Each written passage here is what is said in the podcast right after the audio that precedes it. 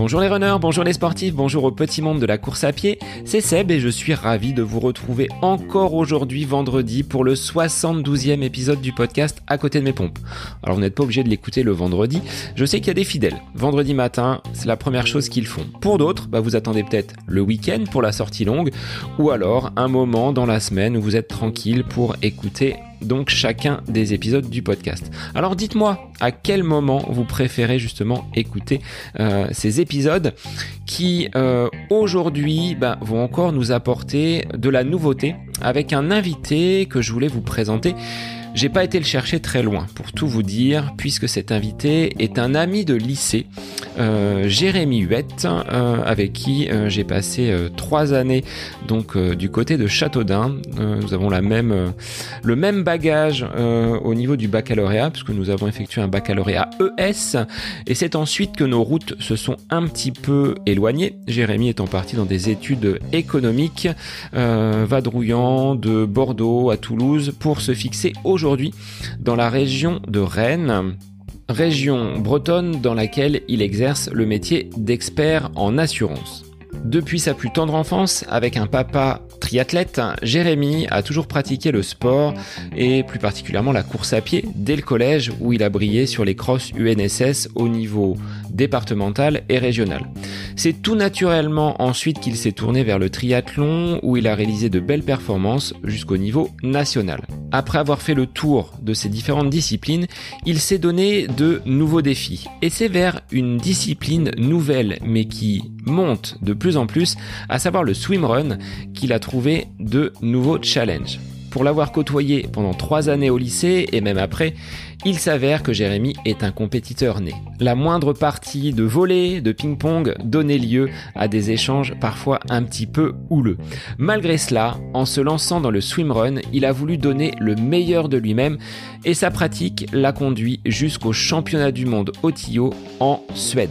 Il nous raconte son parcours, ses difficultés, mais aussi comment, dans une vie de père de famille, le sport s'intègre avec parfois des aléas pas toujours simples et il faut composer dans un emploi du temps très serré. Alors vous comprendrez que cet épisode me touche particulièrement puisque j'ai pu l'enregistrer avec Jérémy qui est un ami que je remercie. Hein. Jérémy, je te remercie infiniment d'avoir accepté l'invitation du podcast euh, comme au bon vieux temps du lycée, une conversation euh, à la cafette comme on pouvait les avoir. Donc moi je vous souhaite une belle écoute et une belle découverte de ce sport qui est le swimrun. Belle écoute à vous. Bonsoir Jérémy, merci d'être l'invité du podcast aujourd'hui. Alors, on retourne en enfance, les années lycée, euh, puisque j'ai la chance d'avoir partagé donc euh, quelques années sur les bancs de l'école au lycée Émile Zola avec toi, donc dans cette euh, classe de, filière ES. Alors, je vais te laisser te présenter et puis ensuite on va aborder ce, côté sport et le swimrun dont tu es un fervent pratiquant. Oui, bah merci Sébastien d'abord pour l'invitation. Ça fait toujours plaisir de, de, de, partager euh, un moment euh, et, et, sur du coup nos pratiques sportives. Je sais que du coup tu es également un, pratiquant. donc me présenter brièvement. Donc Jérémy Hued, j'ai je viens d'avoir 40 ans, je suis papa de, de, deux enfants, je suis marié avec Solène, euh, on habite euh, du coup à Rennes euh, et du coup au niveau professionnel, je suis expert financier en assurance. Donc, bah, comme tu le disais tout à l'heure, effectivement, le bac économique et social, il y a eu, une suite.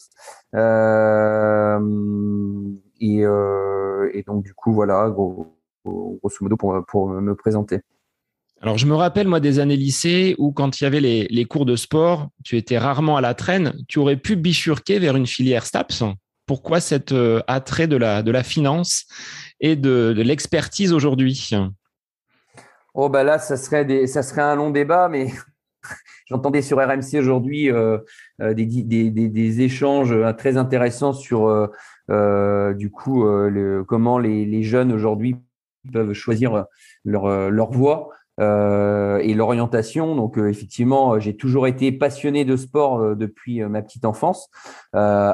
Après, il euh, faut savoir qu'il y a quand même un, fossé entre la pratique du sport et puis, euh, du coup, euh, effectivement, derrière le soit l'entraînement de pratiquants ou bah, l'éducation. Je sais que tu connais très bien puisque tu es professeur toi aussi. donc c'est vraiment des métiers qui sont spécifiques. pour être très pratique, je pense que j'aurais bien aimé euh, mais, mais à l'époque, en tout cas, où on était au lycée ensemble, bah, tu devais t'en rappeler, mon niveau en chimie et en, en, en sciences et vie de la Terre était insuffisant pour euh, m'orienter vers une filière euh, scientifique. Et, et comme, est fait les, comme était fait en tout cas à l'époque, et je pense que c'est encore le cas aujourd'hui, l'éducation nationale, bah, on nous met dans des cases. Donc derrière, on disait bah, il, fallait, il faut faire un bac S pour faire STAPS et il faut faire STAPS pour faire prof de sport. Donc euh, la raison pour laquelle je me suis pas orienté vers le vers les métiers du sport euh, sont essentiellement euh, du coup ces raisons-là.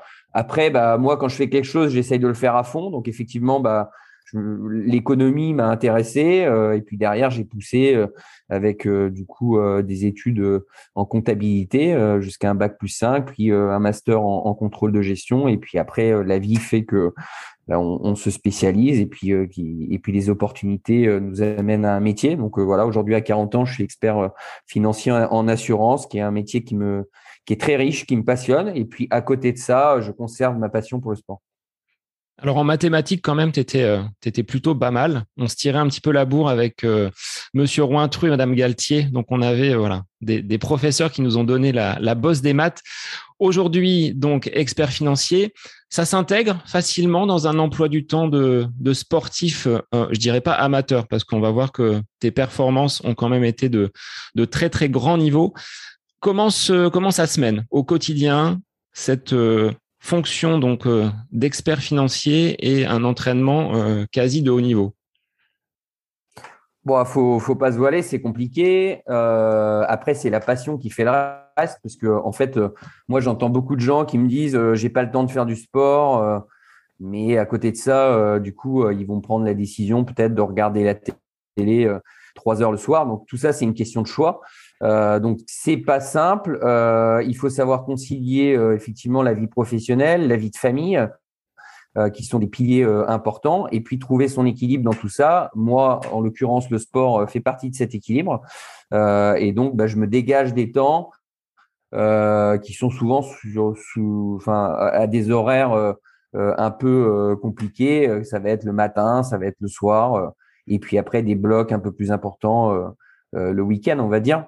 Donc l'idée, c'est de voilà, moi je m'entraîne pas beaucoup, on va dire, par rapport euh, aux personnes euh, euh, que j'affronte en compétition, qui ont souvent la chance d'avoir des métiers qui leur laissent plus de disponibilité. mais bon, après, il n'y a pas que la quantité, il y a la qualité, il y a, plein de choses qui jouent. des fois, vaut mieux s'entraîner moins, mais avoir de l'envie, de la motivation. Donc voilà, on a, tous nos contraintes et, moi, du coup, je fais avec les miennes. Donc, euh, c'est sûr que je travaille, euh, à peu près 45 heures, 50 heures par semaine. Euh, donc, moi, j'ai du mal à me dégager plus que une heure de sport par jour et encore pas forcément tous les jours, du lundi au vendredi. Et puis après, faire un petit peu plus le week-end et puis profiter aussi des périodes de vacances pour augmenter euh, en volume et après essayer de bien calculer, de bien rationaliser pour euh, tendre vers des objectifs. Est-ce que le, terreau familial par ton papa Patrick a été le, déclencheur de cette, de cette passion? Est-ce qu'il vous a bercé et euh, jeté dans, la, dans les compétitions dès votre plus tendre enfance? Bah, en fait, on l'a étudié ensemble, on l'a dit tout à l'heure au lycée, ça s'appelle la reproduction sociale. Je crois que tout enfant qui euh, gravite dans un milieu, euh, même si on on, l'incite pas volontairement à faire des choses, euh, juste en regardant ses parents, son, son, son, groupe familial faire des choses, ça va lui donner envie. donc moi, typiquement, c'est sûr que mon père a commencé le triathlon dans les années 80, au tout début du développement du triathlon en France. donc moi, je suis né en 81 et et, et, le triathlon a vraiment commencé à prendre de l'ampleur euh, autour de 1981. Donc forcément que les deux trois premières années, je m'en souviens pas, mais à partir de, à partir de 84, 85, moi euh, tous les week-ends, j'étais euh, sur des compétitions à regarder mon père pratiquer. donc forcément que ça, ça, ça, pour un enfant, ça lui donne envie de faire la même chose. Il se trouve que mon père était aussi un compétiteur.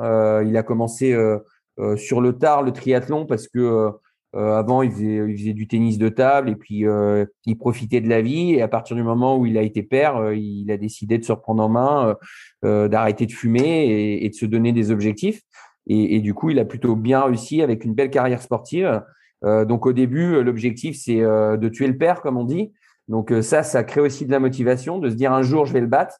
Et puis après, une fois qu'on y arrive, ben, on se fixe d'autres objectifs euh, donc, ce qui est sûr, c'est que oui, ça m'a donné de l'envie et oui, ça, ça a contribué à, à, avoir euh, certainement l'état d'esprit que j'ai, le côté compétiteur. Tu as commencé par le, triathlon ou tu as réalisé d'autres euh, d'autres sports quand tu as fait tes premiers pas dans, la, dans les disciplines sportives? Non, j'ai commencé par d'autres sports. Je crois que le tout premier sport que j'ai pratiqué, c'est le judo. Euh, j'étais en, primaire et en fait, j'étais un enfant qui était, euh, euh, on va dire, hyperactif, qui avait du mal à trouver le sommeil, qui avait du mal à, canaliser son énergie. Et donc, les, instituteurs à l'époque avaient préconisé à mes parents de m'inscrire dans un club de judo. donc j'ai d'abord fait du judo et puis ensuite on est parti en vivre en Afrique pendant deux ans. Mon père étant militaire. À ce moment-là, j'ai continué le judo et j'ai commencé la natation. Euh, mais je crois que ce qui m'animait le plus, c'était, ça a toujours été la course à pied. Je faisais les, les crosses au niveau de le cross de l'année, au niveau de l'école primaire. Je, gagnais ces courses-là. Quand mon père allait euh, sur des courses sur route, euh, je, il m'inscrivait sur les courses enfants. La plupart du temps, je gagnais. Donc, en parallèle du sport que je faisais dans un club, j'ai toujours fait de la course à pied dans le cadre scolaire. Euh, et, euh, et, du coup, j'ai touché un peu à tout. J'ai fait du tennis de table quand j'étais au, au, collège. Euh, et puis, j'étais inscrit à l'UNSS aussi, euh, qui était très formateur, où on touche à tous les sports. Donc, j'ai fait dans le cadre de l'UNSS de l'escalade, du volet, du badminton, plein de sports. J'ai toujours aimé tous les sports. Mais euh, il y a eu vraiment un, un moment et du foot. J'ai aussi fait du foot, mais c'est là que je me suis rendu compte que j'avais pas suffisamment d'esprit collectif euh, pour, euh, en tout cas, dans le club dans lequel j'étais, il n'y avait pas un niveau euh, qui, qui, était celui que j'aurais, avec lequel j'aurais aimé jouer. Donc, ça ne m'allait pas. Donc, je me suis, je me suis, j'ai pris un virage à ce moment-là et j'ai demandé à mes parents à faire de la course à pied en club. J'étais en quatrième. Et là, ça a été vraiment un tournant, puisque en quatrième, bah, du coup, j'étais inscrit sur les crosses UNSS que j'ai gagné, puis après sur les filières fédérales euh, du coup, j'ai aussi euh, gagné pas mal de compétitions en athlétisme. Euh, et c'était vraiment le tournant. C'est c'est là où j'ai fait ce qui me plaisait. C'était le demi-fond, le fond, jusqu'au moment où on s'est rencontrés au lycée. Et puis là, j'ai commencé à, goûter aux, joies des blessures que tôt ou tard un athlète rencontre. Et il a fallu que j'arrête de courir et à ce moment-là, je me suis mis au triathlon parce que euh, euh, bah, du coup, les, enfin, la natation et le vélo en fait étaient des sports portés qui permettaient de euh, bah, de s'épanouir dans l'endurance, mais de moins solliciter le corps. Et donc c'est bah, c'est bah, c'est comme ça que j'ai en fait bouclé la boucle. C'est j'ai rejoint les pas de mon père dont tu parlais tout à l'heure pour commencer le triathlon. Alors, je me rappelle de parties endiablées au volet lors de, cours de PS en, terminale, où effectivement, hein, tu étais sur tous les points et il fallait absolument euh, être euh, dans, la gagne. Mais euh, cette motivation, bah voilà, tu l'as gardée au fur et à mesure des années.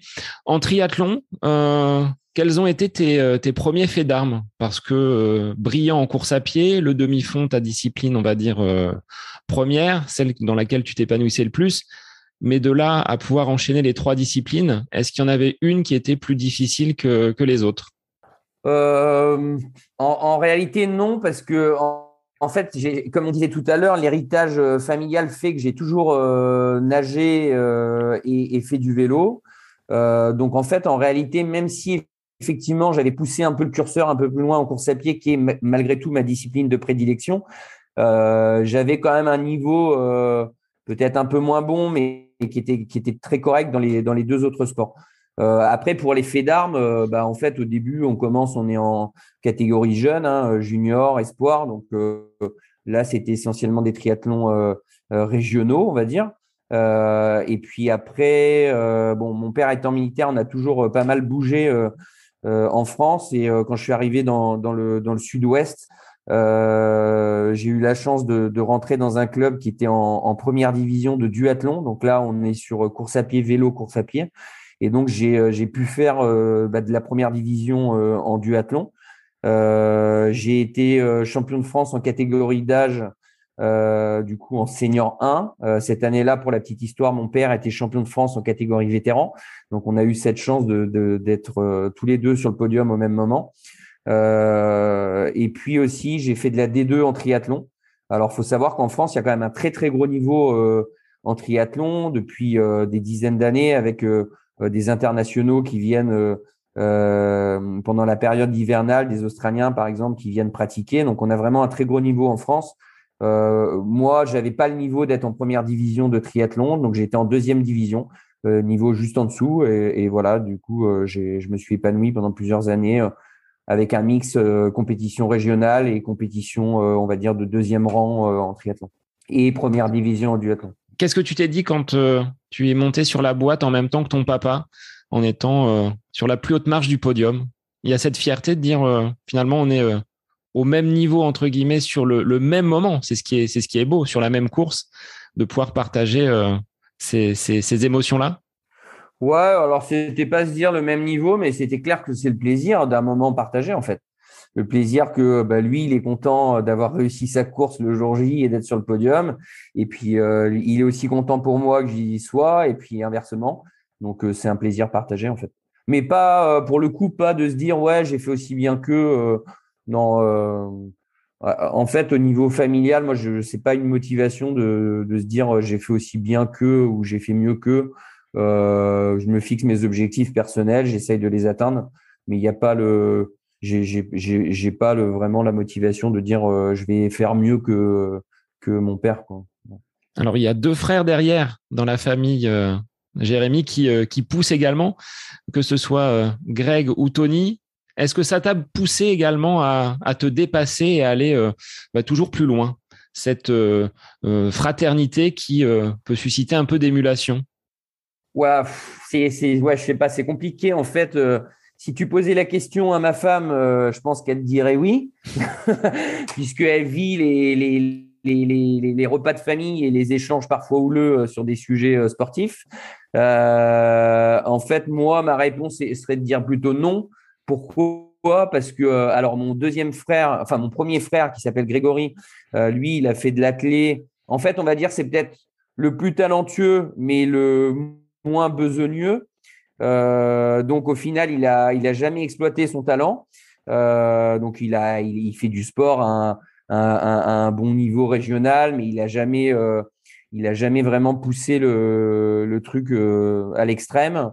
Euh, donc ce qui fait que c'est pas vraiment comparable. Et puis pour ce qui est de mon, mon deuxième frère qui s'appelle Tony, lui pour le coup, euh, il a été euh, vraiment aux portes du professionnalisme euh, en sport. C'est lui qui a clairement le, plus beau palmarès des trois frères et du père. donc dès tout jeune, en fait, il a suivi les traces. de la famille, il a fait les meilleurs résultats en athlé. Après, il est parti en triathlon, il a fait les meilleurs résultats en triathlon. Il a été euh, sur le podium au championnat de France de triathlon en, catégorie jeune. Euh, et puis, il a très vite excellé euh, en, cyclisme au sein de ses triathlons. il a fait un podium au championnat de France junior de duathlon. Et là, du coup, il a été assez vite repéré au niveau fédéral. y compris en cyclisme. Du coup, on lui a proposé de faire du cyclocross. Au bout de deux saisons, il s'est retrouvé sur le podium des championnats de France de cyclocross en catégorie junior. Euh, à côté euh, d'athlètes qui ont fait des podiums à Paris-Nice derrière. Et puis, euh, du coup, voilà, il a été lancé dans le cyclisme professionnel, semi-professionnel en tout cas, aux côtés de grands noms qu'on connaît et qui ont porté le maillot jaune sur le Tour de France. donc oui, lui, il a, il a poussé son, sa passion quasiment à l'extrême. Et après, bah, il a, il, a eu des petits soucis de santé qui font qu'il n'a pas pu intégrer l'équipe professionnelle Crédit Agricole qu'il aurait dû intégrer à l'époque. Mais voilà, donc non, chacun fait son truc. On, a des moments partagés. Je me souviens, il y a, il y a trois ans, on a fait le trail du Glazig en Bretagne, qui est un trail de 56 km qui est à ses côtés. On était tous les trois au départ, donc c'était super. donc bah, pour le résultat, je crois que Tony termine à peu près une minute trente devant moi sur 56 km Et puis Greg qui venait, qui venait avec une autre motivation a dû terminer à peu près une heure, une heure et demie derrière nous. Mais malgré tout, on va dire dans le, premier cinquième ou premier quart des athlètes de la course, donc ce qui reste voilà une performance très honorable qui n'est pas à la portée de tout le monde et chacun fait son truc à son niveau. Bon, on le sait, les repas de famille seront encore rouleux après l'écoute de ce podcast. Euh, Greg, le, nonchalant, mais euh, le plus talentueux. Donc, euh, ça, je te laisse lui, lui annoncer. au niveau de cette pratique de, de la course à pied, tu disais avoir été pénalisé par des, par des blessures. C'était quoi comme, comme blessure? Parce que je me rappelle d'une sortie qu'on avait effectuée ensemble où tu avais été complètement euh, emmitouflé de papier cellophane, d'argile que tu mettais euh, chaque soir pour euh, justement peut-être endiguer une, tendinite d'Achille, c'est ça? C'était les, tendons, les talons qui te faisaient un peu souffrir Ouais, alors dans la liste des, dans la liste, dans la liste des blessures, il y en a eu pas mal. Donc c'est vrai que sur les, blessures du coureur, j'en connais un certain nombre, j'en ai, subi un certain nombre. je crois que au lycée, euh, euh, j'avais des, ennuis euh, pas mal au, niveau de la hanche, qui, est vraiment un, point assez crucial pour moi parce que quand j'étais petit, j'ai, en fait, j'avais la, maladie des Bretons, dysplasie de hanche. Je suis né avec ça et, on avait dit à mes parents à l'époque que je pourrais pas faire de, de sport, donc du coup. Bon, je m'en suis pas trop mal sorti, euh, mais c'est vrai que le fait d'avoir quelque chose qui fonctionne pas super bien dans le corps bah, va entraîner des compensations et donc des, des, blessures derrière. Euh, donc j'ai eu euh, tendinite aux adducteurs, euh, euh douleur à la hanche, euh, périostite, syndrome de l'essuie-glace, voilà, pas mal, bursite, pas mal de pas mal de choses. Et, et c'est vrai que ça a commencé à apparaître vers vers 17, vers, vers 16, 17 ans, on va dire. Euh, alors j'ai eu des périodes où j'étais complètement tranquille, euh, j'avais j'ai plus de douleur et puis après euh, des fois on veut faire toujours mieux, toujours plus, le petit entraînement de plus ou ou les deux petites secondes de mieux sur les séries de 400 et puis bah c'est c'est la petite goutte d'eau qui fait déborder le vase après tous les entraînements qu'on a fait avant et, après on regrette mais bon c'est comme ça donc après c'est la l'expérience qui fait qu'on arrive à moins se blesser peut-être mais je ne dois pas être assez expérimenté. Avec l'âge, peut-être qu'on apprend. Enfin, cette année 81, qui est quand même une très très très bonne année, hein, je dois l'avouer. Euh, je te rejoins là-dessus sur euh, cette cuvée de, de 1980. Mais effectivement, peut-être qu'aujourd'hui, tu, tu te connais un peu mieux, donc c'est peut-être plus facile. Et cette bascule vers les sports portés te permettent aujourd'hui de, de continuer à être euh, performant et à briller. Tu le disais par rapport à des sportifs qui vont eux peut-être s'entraîner plus toi, tu te connais, tu te gères peut-être un peu mieux et tu sais qu'il faut euh, bah, accélérer quand il le faut, mais euh, sans aller trop, euh, trop loin dans les, dans les douleurs et dans les bobos. Ouais, non, en fait, je dirais non parce que je sors d'une année de, de blessure, mais qui, en fait, oui, enfin oui, on, se connaît mieux, mais en même temps, comme je disais, c'est compliqué quand on est dans une lancée, en fait, dans une motivation, de se dire, on est dans une phase où on se sent bien, euh, et, en fait, on devrait prendre du recul en se disant bon, là, prends ta semaine de repos ou, euh, euh, sur tel entraînement, ça sert à rien de pousser. Alors, en fait, il y a la différence entre la conscience des choses et puis la réalisation des, des choses. je pourrais conseiller à un certain nombre de personnes comment faire et pour autant, je me l'applique pas à moi-même, toujours en tout cas. Et donc, c'est la raison pour laquelle, par exemple, cette année là, j'ai décidé de depuis très longtemps, j'avais j'avais plus d'entraîneur et je m'entraînais moi-même, mais et là, je vais de nouveau euh, faire appel à quelqu'un pour essayer de, de rendre la pratique un peu plus euh, cartésienne et, et scientifique pour essayer de sortir justement de ces petites erreurs qu'on peut faire euh, euh, des fois tout seul. Euh, mais en même temps, ça nécessite de l'échange avec l'entraîneur parce que il faut aussi savoir lui dire quand ça va pas ou quand on est un peu malade, etc. Et euh, moi, je sais très bien que, par exemple, j'étais comme ça au lycée. J'avais un entraînement, et bah du coup, euh, vu que je voulais trop bien faire, bah, je le faisais à tout prix en fait. Et si j'avais loupé un entraînement, bah à limite, j'allais rattraper le retard. Et ça, euh, il faut pas, il faut pas, il faut pas le faire tu m'as enlevé la question de la bouche, à savoir, est-ce que tu es un autodidacte ou est-ce que tu vas faire appel à, un entraîneur? Jusqu'à présent, tu t'entraînais seul, enfin, tu avais euh, personne qui te gérait les programmes, les, euh, compétitions, c'était toi qui faisais euh, tout de façon autonome? Ou tu avais déjà quelqu'un auparavant dans les différents clubs par lesquels tu es passé? Bon, il y a eu plusieurs phases en fait. Dans le, il y a eu des phases, les phases en fait où j'étais en vraiment dans le sport de haut niveau, en triathlon, duathlon, course à pied, où là j'avais des entraîneurs de club effectivement.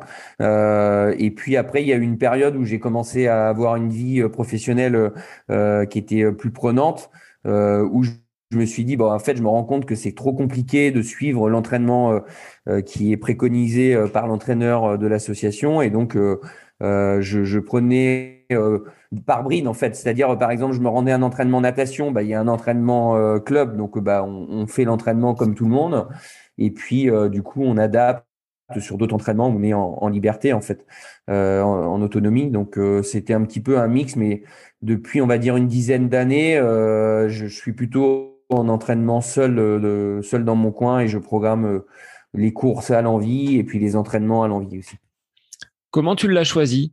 Cette personne qui va t'accompagner sur la sur la prochaine saison Tu avais un, déjà un profil d'entraîneur déjà identifié? Ouais, bah c'est en fait, c'est un, un, un, entraîneur d'un de mes précédents clubs qui est aussi qui est devenu un ami. Euh, et donc, du coup, qui entraîne déjà un petit groupe d'athlètes euh, qui ont des très, très bons euh, résultats.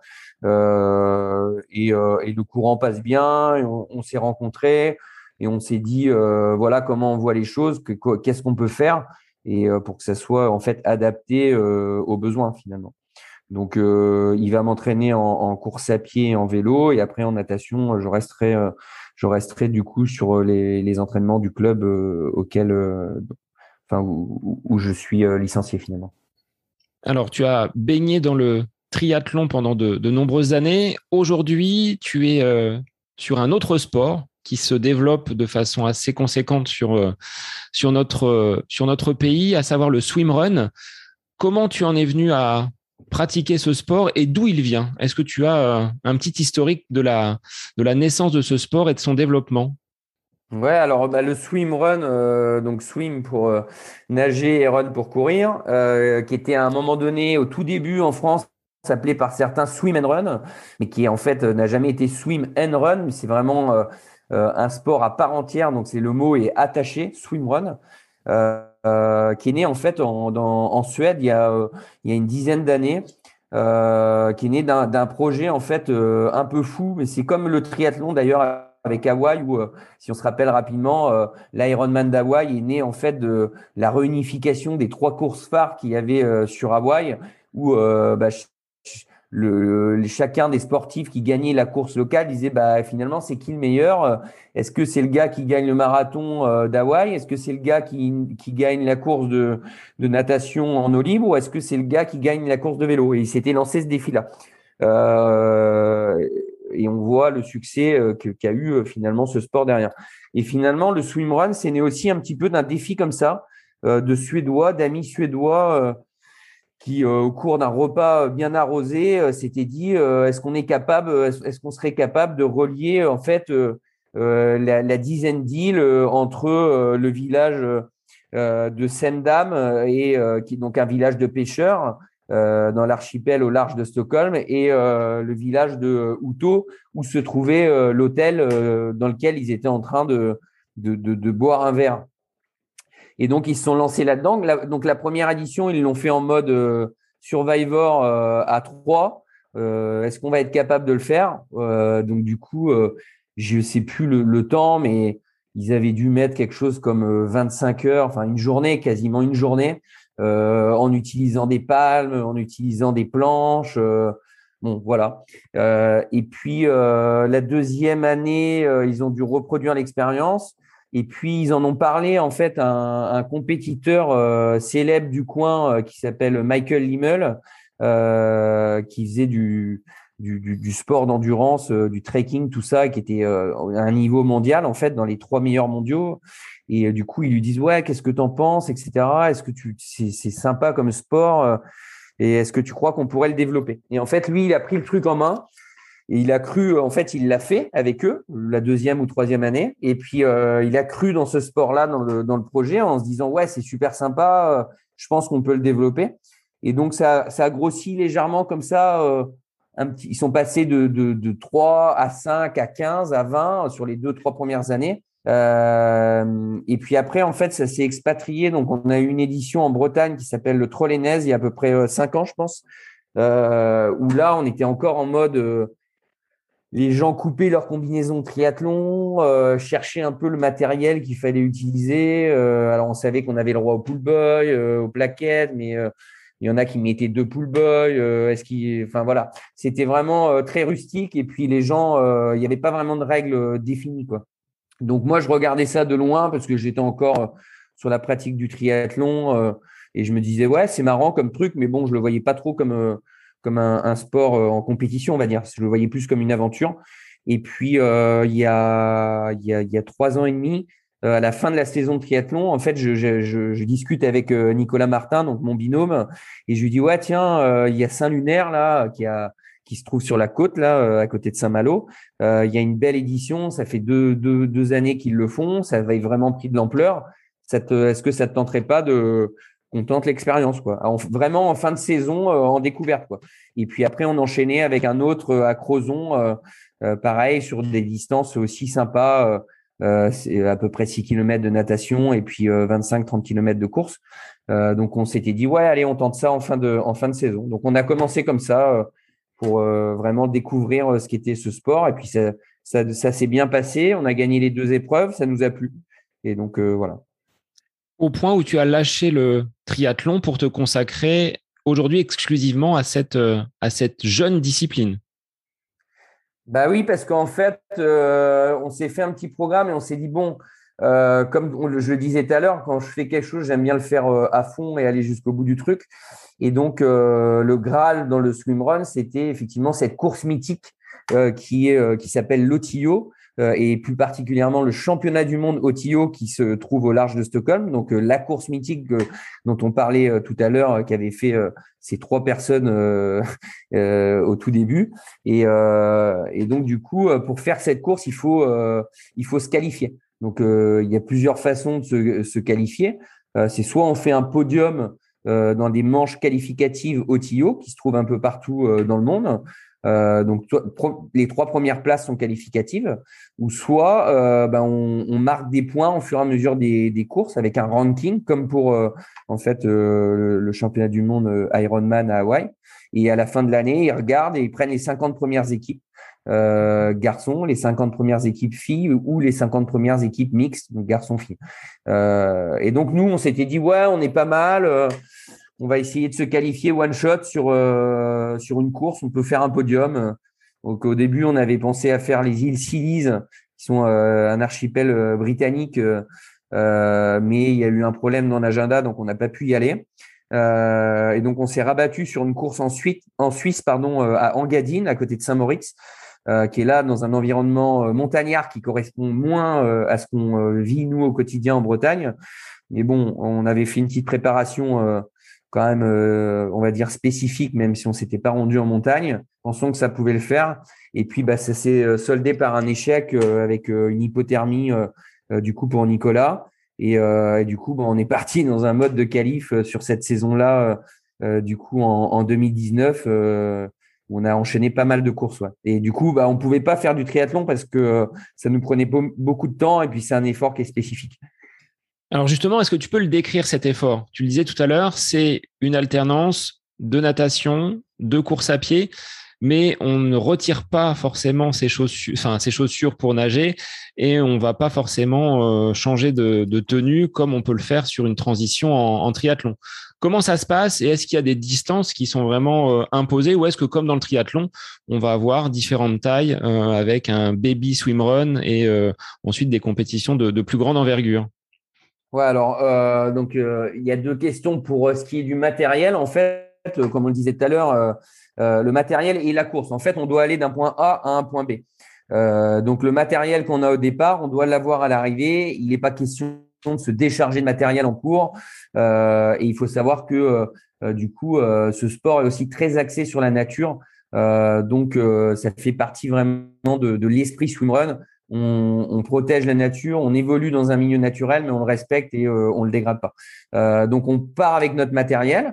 Donc euh, on sait qu'il va falloir nager, il va falloir courir. Donc pour courir, bon bah il faut des chaussures, puisque là ça va. Et puis pour nager, vu que ça se passe en milieu naturel, soit le plus souvent en océan ou dans des mers, soit parfois dans des lacs ou des étangs, bah, du coup c'est mieux d'avoir une combinaison parce que l'eau elle est froide. Donc bah, le matériel aujourd'hui qui est le plus euh, commun, on va dire, c'est euh, sur une ligne de départ, on va avoir bah, une combinaison qui est euh, manche, enfin qui est courte au niveau des jambes pour permettre une facilité à, à courir, qui a souhait en fait en haut, soit avec des bras, des manches longues, soit des manches courtes en fonction de, de, la température. Et c'est toujours un dilemme de dire est-ce que je pars en manche longue, est-ce que je pars en manche courte? Parce que euh, on a peur d'avoir chaud, on court ça trop chaud quand on court, mais en même temps on a peur d'avoir trop froid quand on nage, comme je l'ai dit tout à l'heure, parce que l'hypothermie est vite euh, arrivée. Euh, donc voilà, donc combinaison en haut, chaussures. Après, bah, vu qu'on nage avec des chaussures, bah, on a tendance à couler de l'arrière, avoir les jambes qui, qui, qui, qui, qui coulent. Donc du coup, il y a la possibilité d'utiliser un pull boy. Pool Boy, c'est euh, ce matériel euh, qui est utilisé généralement en piscine pour euh, les exercices qu'on met entre les jambes. donc qui est plutôt d'une taille assez conséquente pour améliorer la, flottaison en swimrun. alors maintenant, ça a été limité parce qu'à un moment donné, il y a eu de l'abus. Il y avait des gens qui avaient carrément deux swimrun, enfin deux pool boy. Maintenant, sur les manches de championnat du monde, il faut que le pool boy respecte une certaine dimension. Et puis au niveau des appuis, euh, on a le droit aussi d'utiliser, euh, c'est pas une obligation, des plaquettes. Euh, donc pareil, les plaquettes à la base c'est un exercice, un, outil qu'on utilise pour travailler la force dans l'eau, mais là en fait ça devient un outil pour faciliter le déplacement et avoir plus d'appui. Il faut pareil trouver un compromis entre la, enfin sur la taille des plaquettes. si vous prenez des, des, des, plaquettes trop grosses, bah à un moment donné sur des portions longues, on n'arrive plus à, à les emmener, euh, façon de parler. On n'arrive plus à, à, ramener suffisamment d'eau euh, et ça sature les bras. Euh, donc au début, c'est mieux de commencer avec des, des, plaquettes plus petites. Et puis après, ça fait partie des entraînements spécifiques pour le swimrun, d'essayer de, de, de, de, faire beaucoup de séries en natation avec des plaquettes pour être capable de les emmener sur des longues distances. Euh, donc voilà, et puis après euh, fourni euh, par l'organisateur le bonnet pour être visible, et puis bah, les lunettes effectivement pour éviter d'avoir de l'eau dans les yeux. donc pour ce qui est du matériel, voilà, c'est assez, c'est assez minimaliste finalement. Ça se fait bien. on est en autonomie. moi par exemple, quand je vais sur la côte chez mes beaux-parents, je pars de chez eux, on est à un kilomètre de la plage, bah je pars, je suis équipé en mode swimrun, je cours un kilomètre, j'arrive à la plage, boum, je plonge dans l'eau, euh, je nage un kilomètre et puis je sors et puis je prends le GR et puis quand j'ai envie de retourner dans l'eau, quand j'ai trop chaud, je retourne dans l'eau. Euh, c'est très naturel finalement, c'est un effort qui est vraiment naturel. Alors sur une période estivale, je pense que c'est agréable, mais sur des entraînements euh, pour préparer la saison en plein hiver, avec les courants, les vagues, ça doit pas être simple quand même de nager dans ces, dans ces conditions un petit peu dantesques parfois même en Suède, la, la température doit pas être euh, euh, aussi favorable que sur les côtes méditerranéennes ou en Espagne, par exemple. Ouais, alors, et juste, je rebondis sur la question d'avant parce que j'y ai pas répondu sur les distances parce que euh, ça intéressera du coup les personnes qui contrôlent le, podcast. C'est vrai que c'est une question qui est souvent posée. au début, il y avait peu d'épreuves, donc les organisateurs ils faisaient une course qui était souvent sur des distances assez longues parce que la référence, on le disait tout à l'heure, c'est les Suédois. Donc, c'est le sport d'endurance long, euh, dur.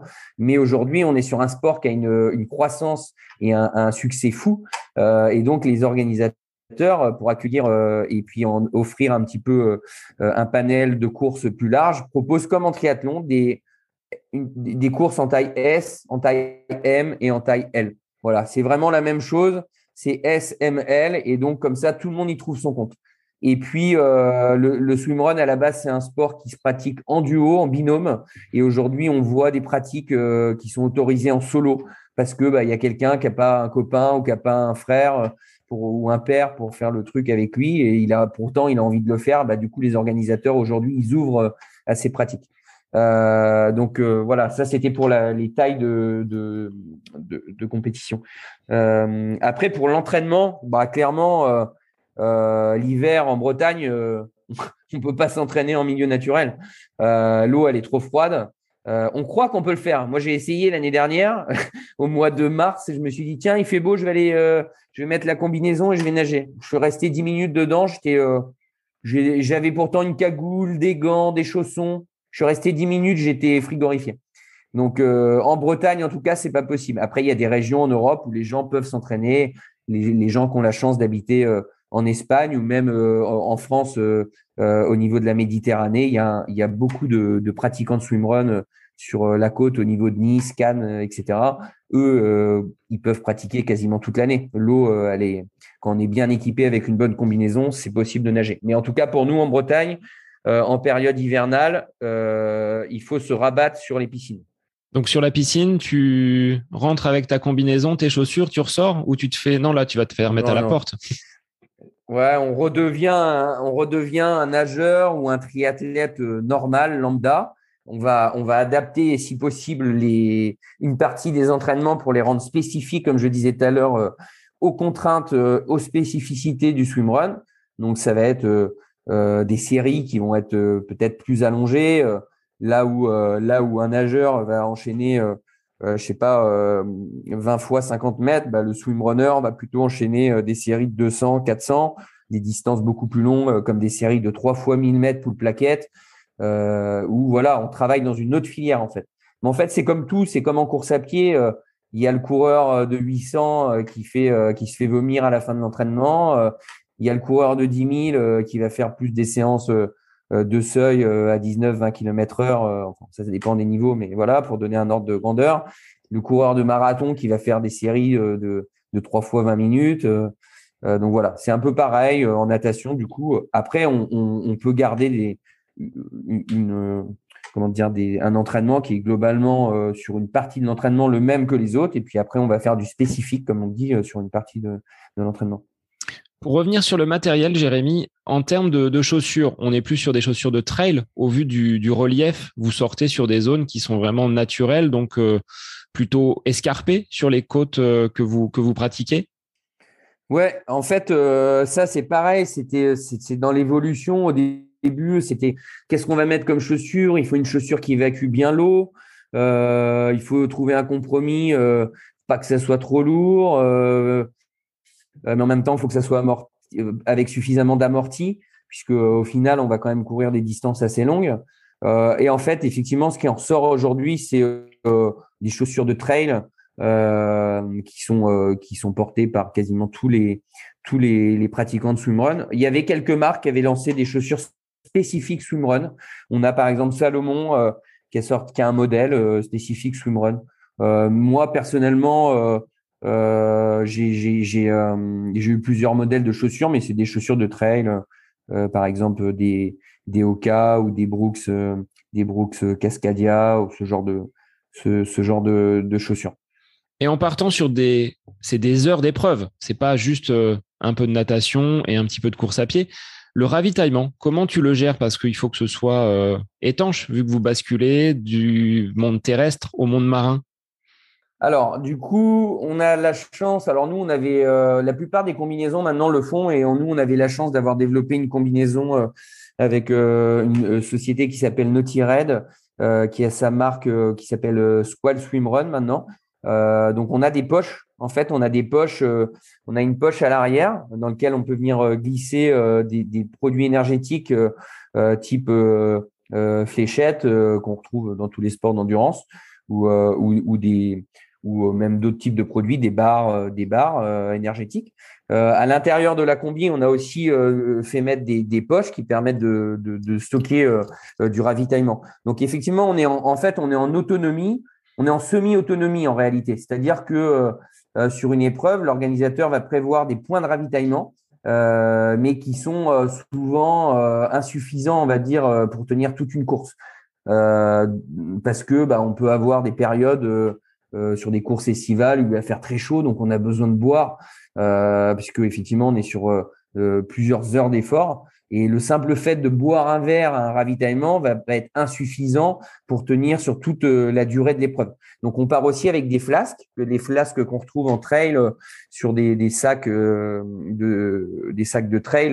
Donc, il y a différentes tailles de flasques. Il y a des 250 ml, 500 ml. Donc ça, c'est pareil. C'est toujours la question. Tu prends quoi comme flasque Est-ce que tu en prends deux de 500 Tu en prends une petite? Bon, ça dépend du temps, ça dépend de la, distance et du temps d'épreuve estimé. Euh, mais ce qui est sûr, c'est que euh, sur quasiment toutes les courses, on part, euh, avec au moins une flasque pour pouvoir en fait au ravitaillement, plutôt que de se dire je bois, je repars. En fait, je remplis la flasque et je vais boire en me déplaçant. En fait, le, si on veut euh, être, l'objectif c'est d'arriver le plus vite possible à l'arrivée, donc on essaye d'être le moins souvent possible à l'arrêt et d'être toujours en déplacement. Euh, donc c'est par exemple mon épouse avec qui j'ai fait un swimrun là, au mois de septembre, c'était seulement son deuxième swimrun. Ça c'est un conseil que je lui avais donné. Je lui dis on s'arrête jamais. En fait, tu arrives au ravito, tu prends ce que tu as à prendre et après s'il faut on marche, c'est pas grave, mais ou on court à petite foulée. Tu remplis euh, dans les poches euh, tu bois avec ta flasque, mais on reste pas euh, deux minutes au ravitaillement parce que c'est du c'est deux minutes de perdu en fait. Il faut juste penser à bien fermer la poche avant de repartir et de basculer dans l'eau parce que là, ça fait un peu. Euh, ouais, et on a et on a d'autres choses dans les poches. Hein. En plus, il y a un côté de ce sport qu'on n'a pas évoqué, c'est le, côté sécurité. la plupart des organisateurs aujourd'hui demandent du coup euh, à l'athlète qui prend le départ de d'avoir euh, un sifflet pour pouvoir euh, alerter en cas de problème du coup durant la course, une couverture de survie. alors ça prend pas beaucoup de place, mais ça plus ça plus potentiellement une bande de compression dans le cas où il y aurait une hémorragie sur une coupure grave sur une descente de rocher, etc. De pouvoir faire un, un, un pansement compressif. Donc voilà, on est on est quand même chargé ça fait des, allures qui sont assez marrantes quand on voit euh, les athlètes au départ des courses euh, avec des ventres un peu euh, bien remplis parce que bah, qu'il y a il y a potentiellement les lunettes qui sont rangées, le bonnet, les, le matériel de sécurité, le ravitaillement. Donc ça fait ça fait du monde à transporter. Vous avez estimé déjà le, le poids que vous pouviez embarqué avec vous, un peu comme un débarquement en fait. Vous êtes comme les soldats en, en 44, vous êtes euh, harnachés, équipés, euh, prêts à partir au combat. Ouais, bah, ça a déjà été ça dans certaines épreuves. Euh, à Crozon, par exemple, le départ était donné en mer. Donc, on, on, allait dans un bateau qui nous lâchait en mer. Après, on rejoignait la côte sur la première section natation. en fonction du climat qui peut être un peu rustre en Bretagne, on a effectivement parfois l'impression de partir à la guerre. Euh, mais euh, non, bon après ça reste. Aujourd'hui, euh, le, matériel est très technique. Hein, enfin, on a vu l'évolution ces dernières années. les gens en trail prennent des kawaii qui pèsent rien. Je veux dire, c'est quelques grammes quoi. Donc c'est pas très lourd. Hein. C'est parfois plus gênant que lourd parce que effectivement la bande compressive, elle est, elle est ronde, ça, ça, nous embête, mais bon, il faut l'avoir. C'est pas très lourd, ça, ça va. Alors, je dis vous depuis tout à l'heure parce que la particularité, tu l'as dit, hein, dans sa forme originelle, le swimrun se pratique à deux. Mais là, il faut un binôme, euh, une personne qui avec toi va être euh, sensiblement du même niveau parce qu'il ne s'agit pas d'être euh, à deux opposés du peloton, l'un devant et l'autre derrière. Il y a quand même une distance peut-être à respecter entre les deux, les deux partenaires. Oui, effectivement, il y a le, sport, euh, le sport, le swimrun à la base, c'est un sport qui se pratique à deux en binôme pour des raisons en fait de effectivement de sécurité qu'on évoquait tout à l'heure, qui est un point très important parce que quand vous faites une section de natation qui dure un kilomètre et demi et que vous êtes euh, euh, entre deux îles, si jamais il y a un problème, c'est mieux d'avoir un petit copain à côté qui puisse, ne serait-ce qu'une crampe, pouvoir aider à gérer l'imprévu, on va dire. donc euh, nous, en tout cas, euh, on a connu ce sport jusqu'à présent à deux. On, a, hum, bah, du coup, avec euh, effectivement, si possible, quand on cherche la performance, en tout cas, ce qui était notre cas, essayer de trouver un binôme qui est à peu près d'un niveau identique. et ça, c'est pas facile parce qu'en fait, il y a deux sports. Donc, ça veut dire qu'il faut avoir à peu près le même niveau en course à pied, à peu près le même niveau en natation. Après, il y a toujours un qui est un peu plus fort.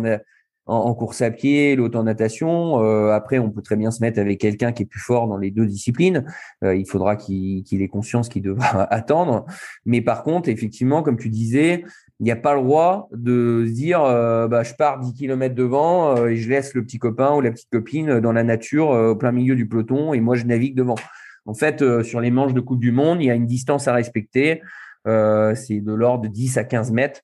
Euh, une personne qui, euh, qui part euh, à 50 mètres, 100 mètres devant va se prendre un avertissement en disant il faut que tu restes avec ton collègue pour les raisons qu'on a évoquées tout à l'heure. Si jamais il décide de pas respecter les règles, il se fera disqualifier.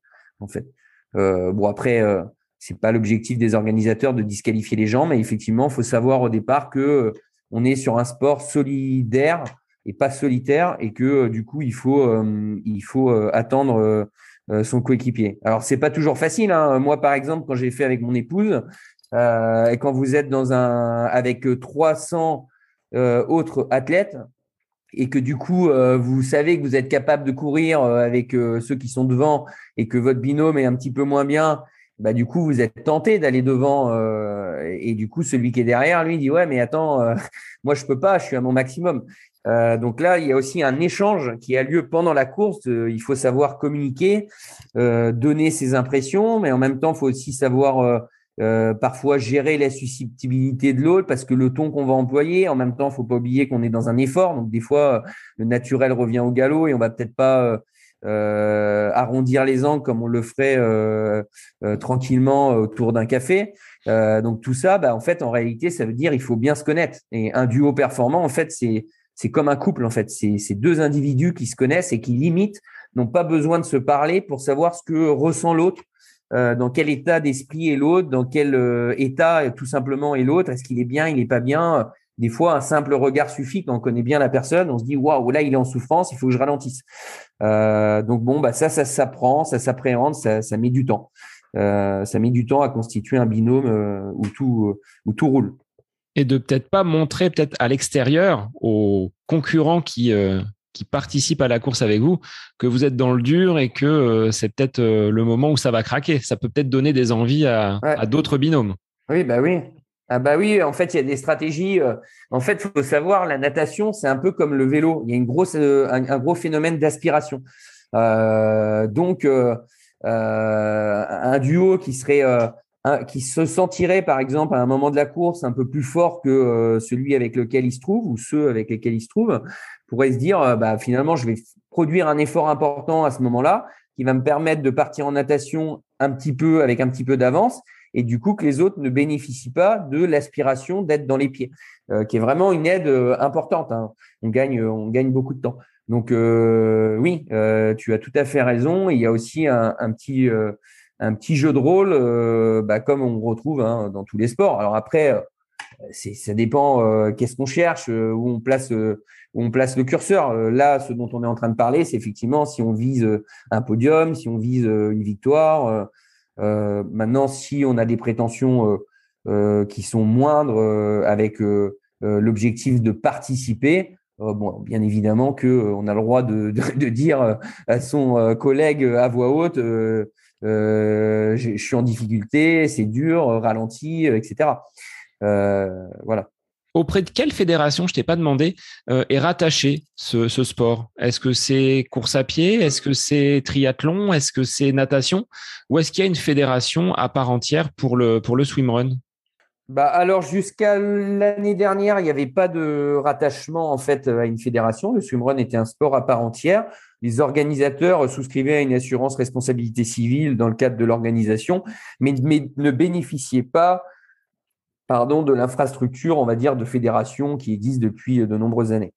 Euh, la Fédération française de triathlon, euh, qui a vu le phénomène euh, swimrun prendre de l'ampleur de manière exponentielle dans des proportions qui sont même au-delà du développement du triathlon dans les années 80 dont on parlait tout à l'heure, bah, du coup, c'est dit, euh, bon, tout naturellement, on est sur un sport enchaîné, puisque en fait, au sein de la Fédération française de triathlon, on a le triathlon, on en a parlé, le duathlon, l'aquathlon, qui est euh, natation, course à pied, mais juste une section de natation et une section de course à pied sur des distances qui sont assez courtes. Euh, on a le Xterra, euh, qui est du triathlon en mode VTT avec du VTT et du trail. Voilà. Donc on a du triathlon des neiges. Donc on a des sports enchaînés. et donc tout naturellement, la Fédération française de triathlon s'est dit, il, il, semble logique de rattacher en France le swimrun à notre fédération. Donc ça s'est fait, on va dire par étapes. Euh, et l'année dernière, en fait, euh, on a connu le tout premier championnat de France de swimrun, auquel on a participé euh, avec Nicolas et où on a eu la chance de terminer vice-champion de France. Donc ça, c'était aussi une de nos satisfactions. et la particularité, c'est là où on voit qu'il faut un petit temps d'adaptation. la Fédération française de triathlon avait réservé, on avait rendu éligible les athlètes pouvant figurer dans le classement de la fédération euh, que euh, aux équipes constituées de deux athlètes appartenant à un même club de triathlon. Donc ça, bah, ça a fait crier parce qu'effectivement, euh, il y a un certain nombre d'athlètes de swimrun, de binôme, qui se sont dit mais attendez, c'est pas du tout l'esprit du swimrun. On est en train de dénaturer le swimrun. le swimrun, c'est deux individus qui sont soit des copains, soit des membres de la même famille. Euh, soit peut-être des membres d'un même club, mais pas forcément. Donc, en faisant ça, en appliquant ces règles-là, vous dénaturez le swimrun. Et donc, cette année, pour la première euh, année, et donc la deuxième, euh, le deuxième championnat de France de swimrun qui a eu lieu à l'île de Ré, la Fédération française de triathlon a permis à deux athlètes de clubs de clubs malgré tout différents de d'être éligibles au titre de champion de France mais il fallait que ce soit quand même deux individus qui fassent partie de la Fédération française de triathlon. Euh, ce qui n'était pas forcément le cas d'athlètes de, certains binômes de swimrun qui n'étaient pas du tout affiliés à la FF3 jusqu'alors. Donc aujourd'hui, on a, je dirais que en réalité, swimrun, ça reste, euh, je dirais, 80% des pratiquants du swimrun sont euh, sous la bannière Otillo, qui est l'équivalent d'Ironman en triathlon, qui est une marque à part entière avec des épreuves qui se trouvent un peu partout en Europe, qui se qui se préoccupe assez peu de, des règles de la Fédération française de triathlon.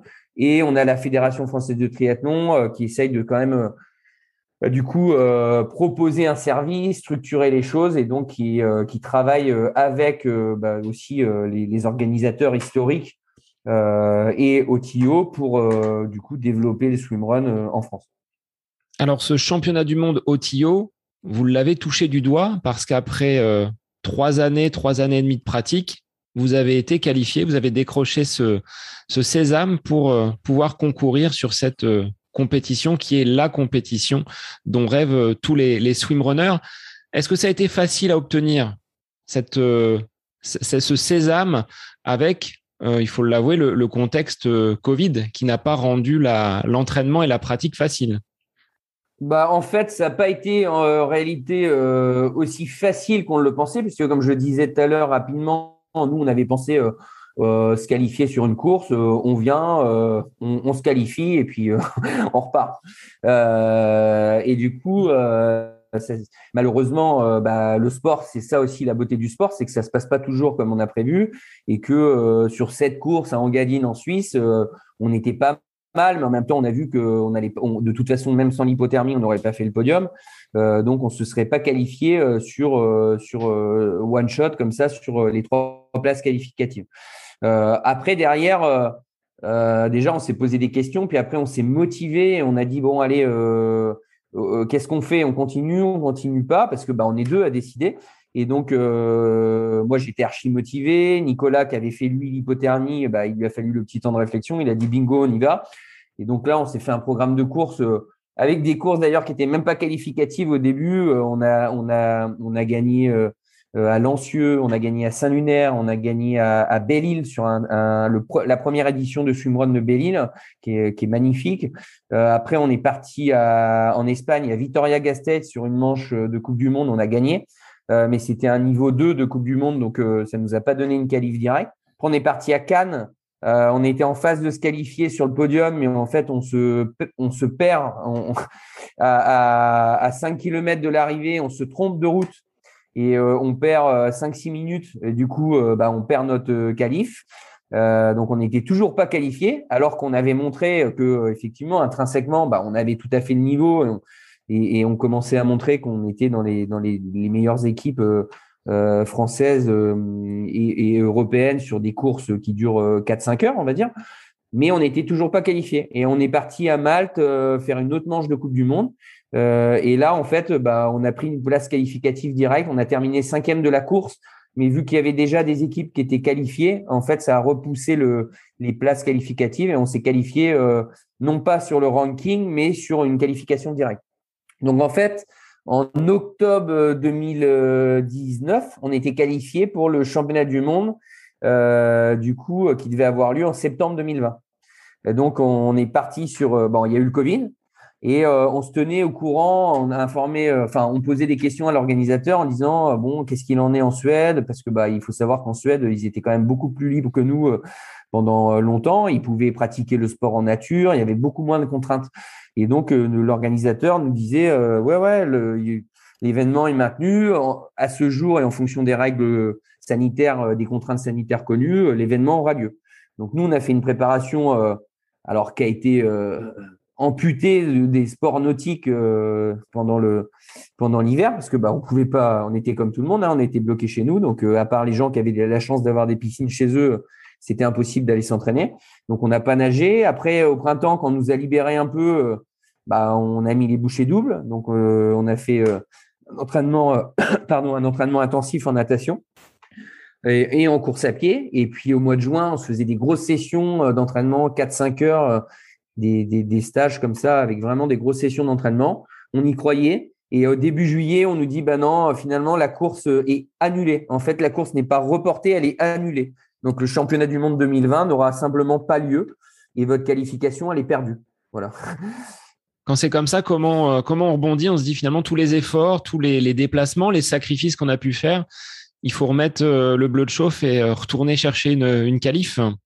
Bon, on a un peu le moral dans les chaussettes, hein, comme bah, plein de sportifs ont eu sur plein d'autres courses. Il y a des gens qui ont, je sais pas, qui ont préparé le marathon de Paris pour faire un, temps, ils n'ont pas pu le faire. Euh, d'autres, euh, notre grand Teddy Riner euh, qui a préparé les Jeux Olympiques, puis ça a été décalé. Donc voilà, on a tous vécu, tous sportifs, chacun à son niveau a vécu ça.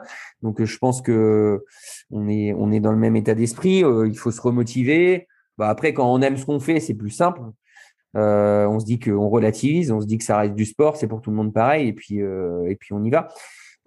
donc nous, bah après, on s'est refixé des petits objectifs intermédiaires. On a fait une course à côté de Grenoble euh, qui avait une particularité euh, d'avoir le kilomètre vertical le plus dur d'Europe, qui est au Lafray.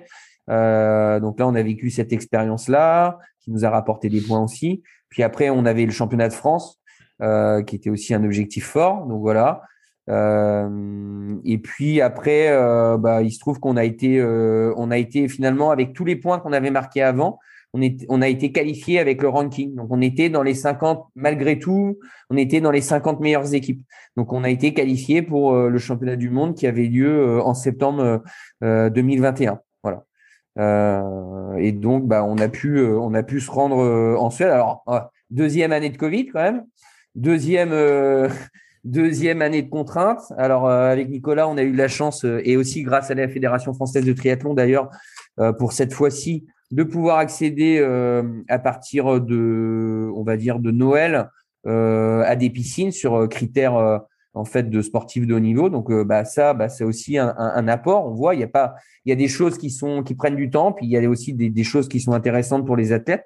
La Fédération française de triathlon permet ça. Donc on, nous, on a été on a été identifié dans les filières haut niveau pour le swimrun, et donc on avait la possibilité d'accéder aux piscines. Donc on s'est entraîné cet hiver euh, avec des créneaux qui étaient euh, qui étaient super. Au final, il n'y avait pas grand monde, donc on, pouvait euh, nager. Et puis, par contre, pas beaucoup de compètes. on n'a fait qu'une seule compète de préparation qui était une petite. Et donc, on y allait un peu les yeux fermés. Quoi. On, s'est rendu là-bas sur une épreuve qu'on savait atypique, dure, longue, qu'on n'avait jamais fait aussi long. Et on y allait, c'était l'inconnu total. Est-ce que vous avez eu des, partenaires, des sponsors, des personnes qui ont cru en vous. Tu l'évoquais tout à l'heure avec la, cette marque avec laquelle vous avez développé une, combinaison. Mais est-ce que financièrement, parce que se déplacer en Suède, les infrastructures, euh, c'est pas c'est pas gratuit? Donc euh, comment vous avez été accompagné, aidé par euh, par des entreprises, par euh, peut-être vos familles? Comment ça s'est comment ça s'est mis en place? Bah, effectivement, nous, l'idée, en fait, c'était pas d'aller taper dans le budget famille parce que bah, euh, c'est vrai que ça coûte cher et puis c'est quand même assez euh, individualiste finalement hein, de se dire euh, je vais aller en Suède pendant trois jours, je vais aller à Malte pendant trois jours. Bon, les enfants n'en profitent pas, les épouses n'en profitent pas. Donc nous, l'idée de départ, c'était de se dire, on essaye de faire en sorte de, de mener le projet pour que ça soit le plus indolore possible pour le budget familial. après, ça s'est fait progressivement en fait, euh, au fur et à mesure qu'on a euh, vu que c'est que on était performant et que euh, on, avait possibilité de faire des résultats intéressants, bah, on a aussi mis en, place du coup un système de communication et puis on a essayé de démarcher des entreprises. Alors, on a eu en fait sur ces trois ans différentes entreprises qui nous ont suivis, qui n'ont pas été les mêmes tous les ans, mais en tout cas, on a tenu même là à toutes les remercier depuis l'aventure qui a duré euh, qui a été plus longue que prévu avec ce, cet épisode Covid. Mais au début, c'était plutôt euh, des comment dire des entreprises du cercle familial. Euh, donc, euh, par exemple, mon frère qui a hum, une société de courtage en banque nous a donné un peu d'argent. L'entreprise de la sœur de Nicolas a aussi nous a donné un peu d'argent.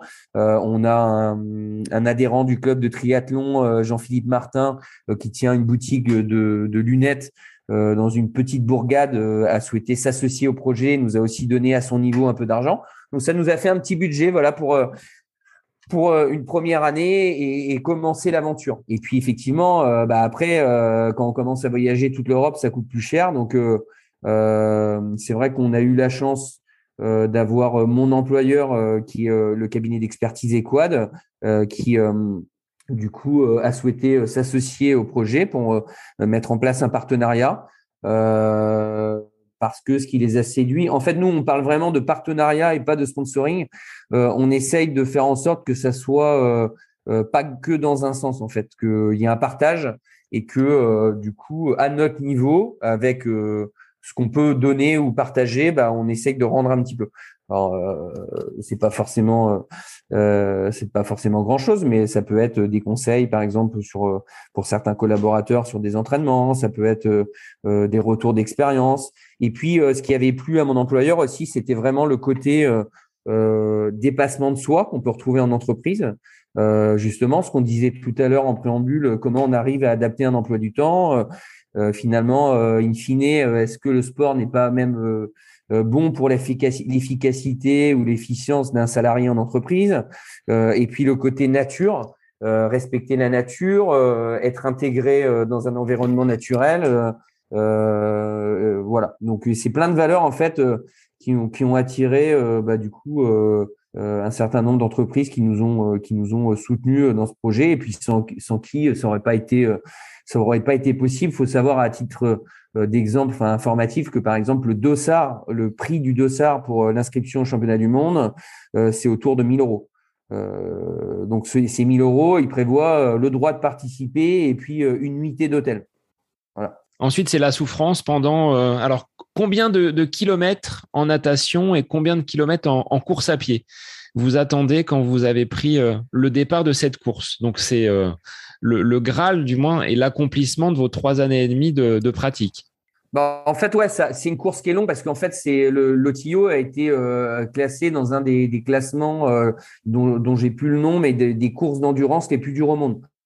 Donc, euh, pour comparer dans les dans les sports, dans d'autres sports, on a la diagonale des fous du TMB sur de l'ultra trail, on a le marathon des sables, euh, on a le triathlon d'Hawaï et aujourd'hui euh, dans le top 5, on a euh, l'OTO World Championship où on a en fait une distance qui est à parcourir.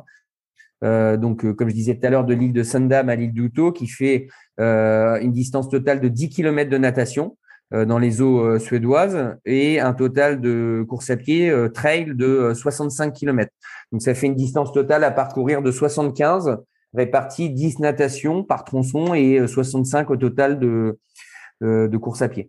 Donc après, bah, le temps, euh, le temps d'effort, il dépend, il dépend du niveau de chacun. les premiers, les premiers sont autour de 8 heures et arrivent même à descendre aujourd'hui sous les 8 heures, ce qui est juste un, niveau de performance stratosphérique. Et, et, en ce qui nous concerne, on n'avait pas vraiment. en fait, on s'était dit dans un coin de notre tête, on part pour 10 heures d'effort. Euh, on part pour 10 heures. si on est dans un jour au top, on peut aller tendre vers les 9 heures. légèrement en dessous de 9 heures, 9 heures. Et puis, et puis si on n'est pas bien, il bah, faudra serrer les dents, mais on s'était dit, allez, 10 heures, ça semble quelque chose de réaliste. Et on a mis 9h27. Donc plutôt un bon jour. On était, à peu près dans le, dans le vrai euh, au niveau des, du, du créneau, euh, du, du, temps d'effort. Euh. bah après, dans un bon jour, en fait, je pense qu'on avait une bonne forme physique tous les deux au niveau du moteur, on va dire.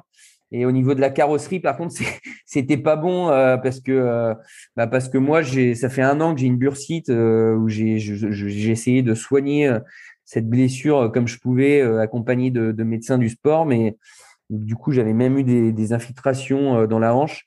et puis, ça a tenu indolore pendant 3h30, 4 heures. je pense que j'aurais pas eu mal si j'avais couru sur un, sur du plat, en fait, sur de la route et du plat, parce que la foulée aurait pas été la même. Mais là, le fait de, de crapahuter sur les rochers, glissant, etc., à être, vraiment sur du vrai trail euh, très technique avec des, obstacles, euh, des troncs d'arbres à franchir, etc. Euh, sur solliciter la zone euh, qui était qui était déjà blessée et donc voilà. Donc au bout de quatre heures, c'était c'était très dur. Et puis Nico, lui, il a il avait eu une grosse alerte parce qu'en fait L'OTIO ne, ne, lui suffisait pas, donc il avait fait un Ironman euh, au, mois de, au mois de juin euh, et il avait eu une petite séquelle au mollet, euh, une petite déchirure au mollet qu'il avait eu du mal à soigner parce que c'est toujours délicat là, ces petites blessures à soigner. Et du coup, ça s'est réveillé pendant la course. Donc à un moment donné, pendant la course, on s'est dit waouh, ça va être dur. il nous reste, il nous reste six heures à courir. donc on a on a, euh, on a serré les dents, comme on dit, et on a, on a débranché. On pense à quoi? À, rien? On se contente d'avancer sans pour autant se fixer de, d'objectifs. Comment tu, as pu euh, réagir? Parce que l'objectif était d'aller jusqu'au bout, bien entendu. Mais euh, débrancher, ça veut dire quoi pour toi?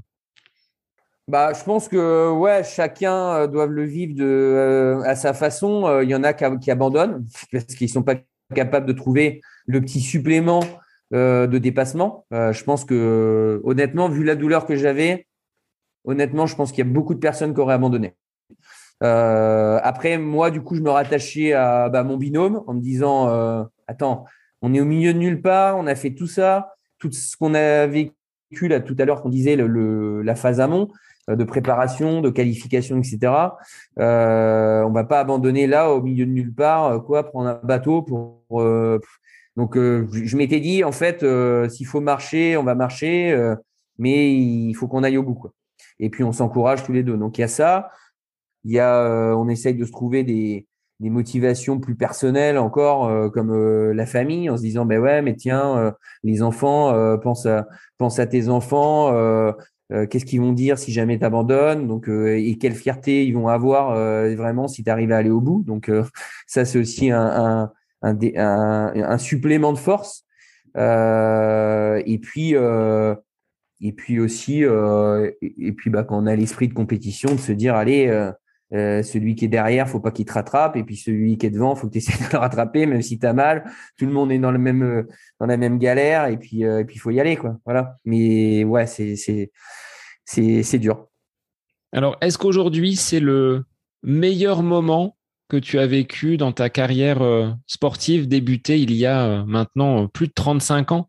Donc, tu disais en 1984-85 pour tes, premiers balbutiements en, sport. Là, aujourd'hui, est-ce que ça a été cette course au Tio qui est celle que tu retiendrais parmi toutes les autres que tu as pu mener, celle que tu as pu gagner? Est-ce que celle-ci est, devant toutes les autres? Bah Après, il y a en fait, je pense à un moment donné, moi je fais pas trop de, bilan euh, parce que je suis encore dans la, dans la, comment dire, dans la, la projection de me dire je peux encore faire d'autres choses. Donc je vois des gens des fois euh, aujourd'hui avec les réseaux sociaux, euh, ils sont en train de se rappeler de leur victoire d'il y a 20 ans. moi j'essaye pas trop de, faire ça et puis je me dis on regarde devant, ce que tu as fait c'est bien, mais voilà. Après si je devais faire un bilan intermédiaire à 40 ans et si je me dois me dire bah demain tu arrêtes le sport parce que voilà ton corps ne le permet plus, euh, tu n'es plus capable, et puis ça peut arriver. Je veux dire, ça pourra, ça arrivera un jour. Qu'est-ce que je retiendrai? Peut-être les, quand même les, premières courses d'enfants, etc.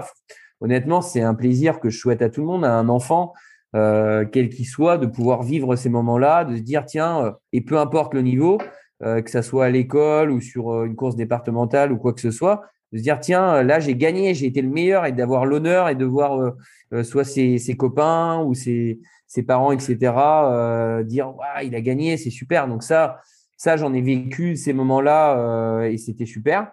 Et puis après il y a eu des moments aussi partagés en triathlon à plusieurs des, des, victoires collectives on va dire qui étaient des super moments. Et puis oui de manière plus contemporaine bah ces dernières années c'est c'est pour moi le, le, le, plus beau, euh, le plus bel aboutissement. En fait, pas, c'est pas une victoire. On termine 27e, euh, on termine euh, euh, cinquième équipe française. Alors après, c'est pareil. Il y a des gens, ils, sectorisent leurs tous leurs résultats. Ils vont dire ouais, j'ai fait, je suis champion du monde dans la catégorie 35-40 ans machin. Non, là, en fait, ce qu'il faut savoir, il faut être humble. On termine 27e de la course. Il y a des équipes 100% féminines qui sont devant nous. Il y a des équipes mixtes qui sont devant nous. Euh, alors oui, sur des efforts de 4-5 heures, bah, on sait, on l'a déjà montré, on les bat. Mais en attendant, sur un effort de 9 heures, ils, sont devant nous. Ils nous ont battus. Euh, donc nous, on retient qu'on a terminé 27e mondial, ce qui est déjà une très belle performance, qui est honorable, euh, parce que c'est que des équipes qui sont sélectionnées. Donc c'est que les meilleurs de leur catégorie. Donc ça c'est une satisfaction. Après un petit goût d'inachevé, c'est aussi pour ça que du coup j'ai une soif de de refaire pour essayer d'améliorer.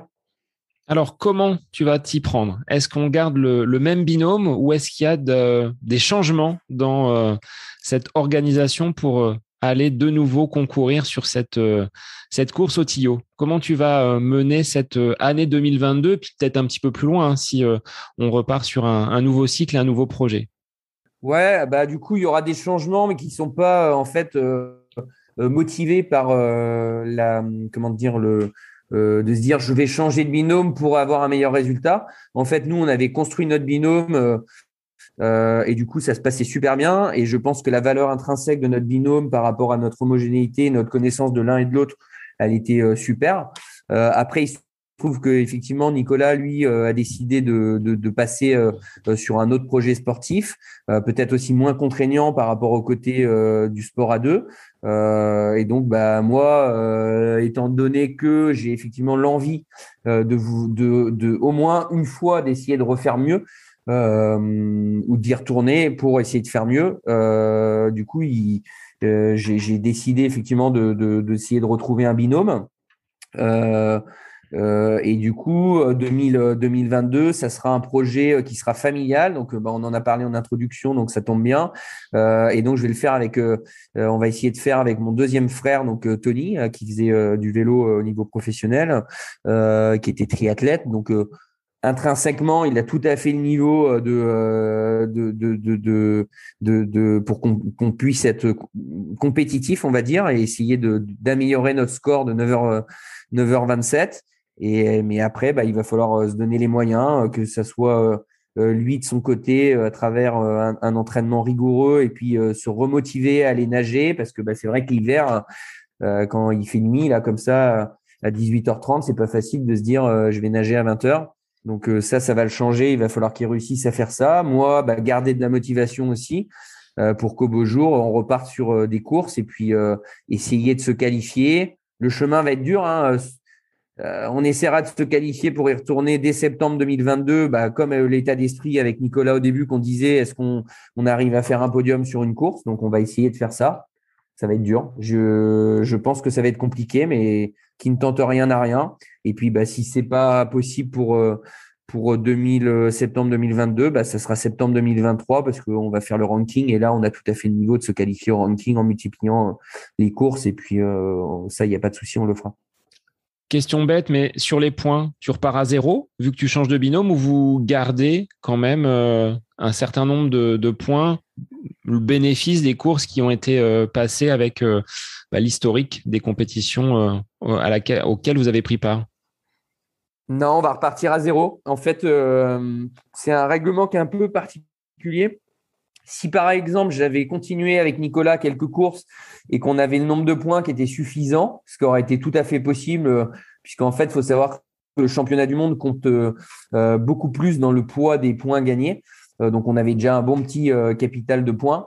donc si on avait continué, on, avait fait une course ou deux, je pense qu'on aurait été qualifié. Et là, on aurait pu faire valoir une modification de binôme, puisque bah, en fait, dans l'esprit, l'idée, c'est de dire c'est possible qu'il y en ait un des deux qui se blesse ou qu'il y a un impératif euh, euh, impérieux et donc du coup l'organisateur laisse la possibilité de modifier un des deux.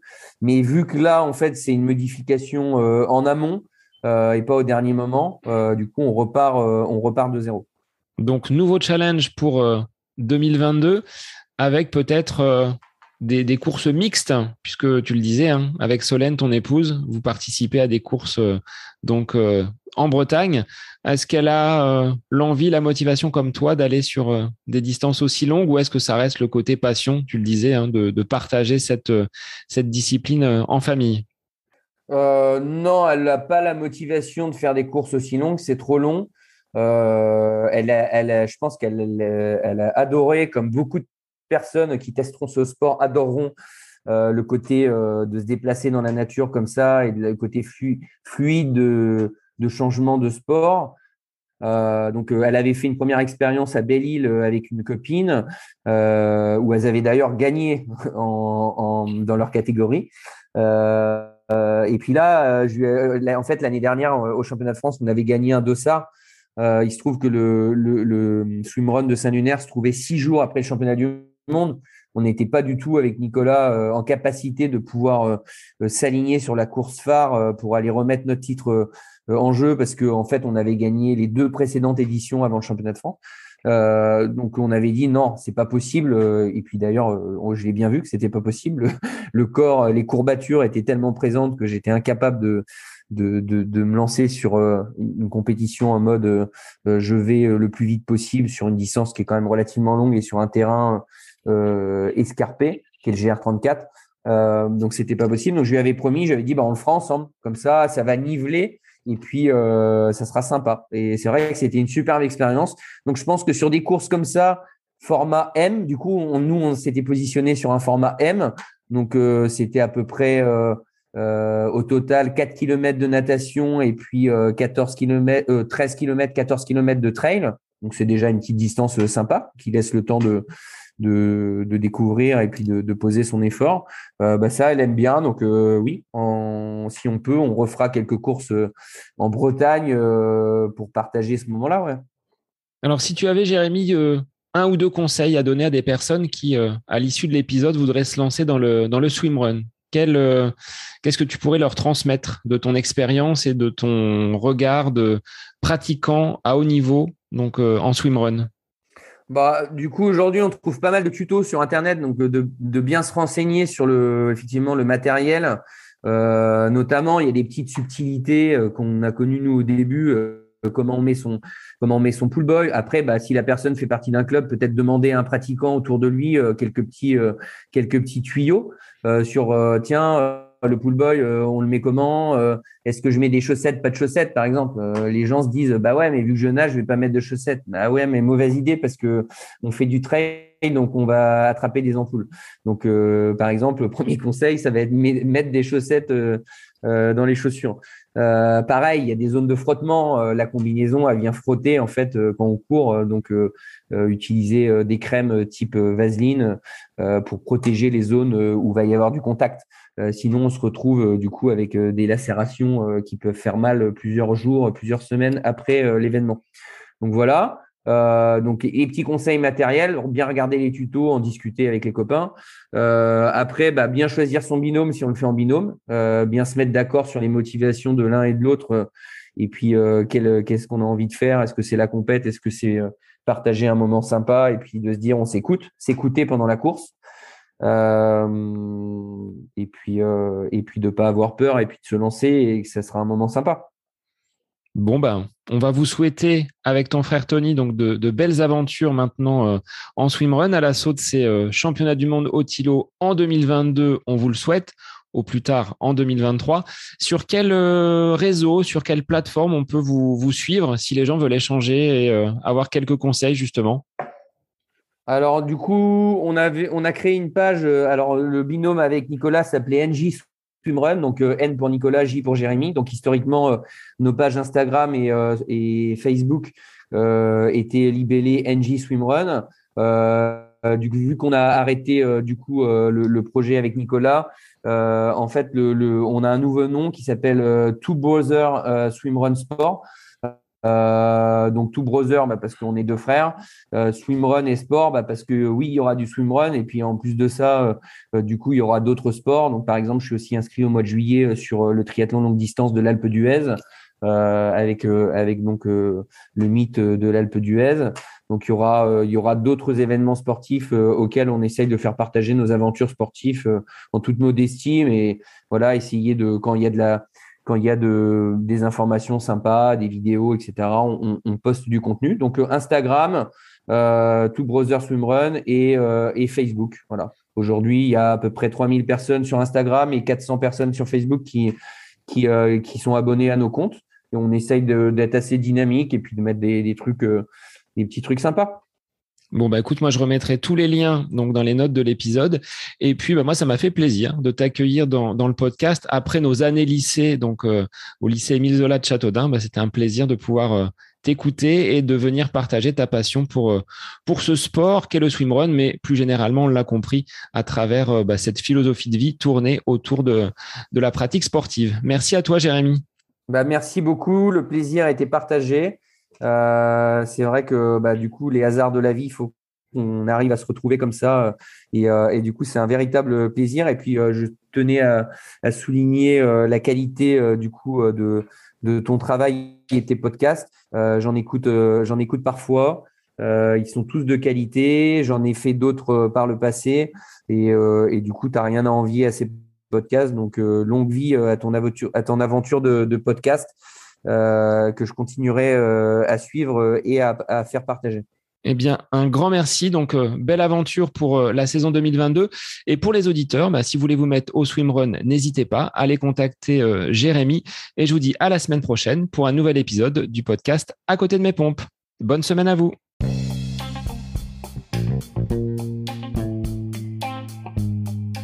J'espère que cet épisode avec invité vous aura plu. Je vous remercie infiniment de votre écoute.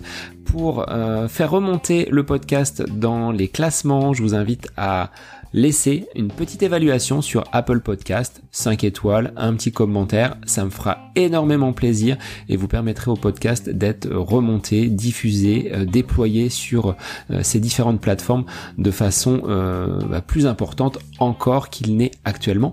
Et puis je vous invite à me retrouver sur les différents réseaux, hein, Facebook, Instagram. Laissez votre petit message, votre commentaire, ça me fait plaisir d'échanger avec vous.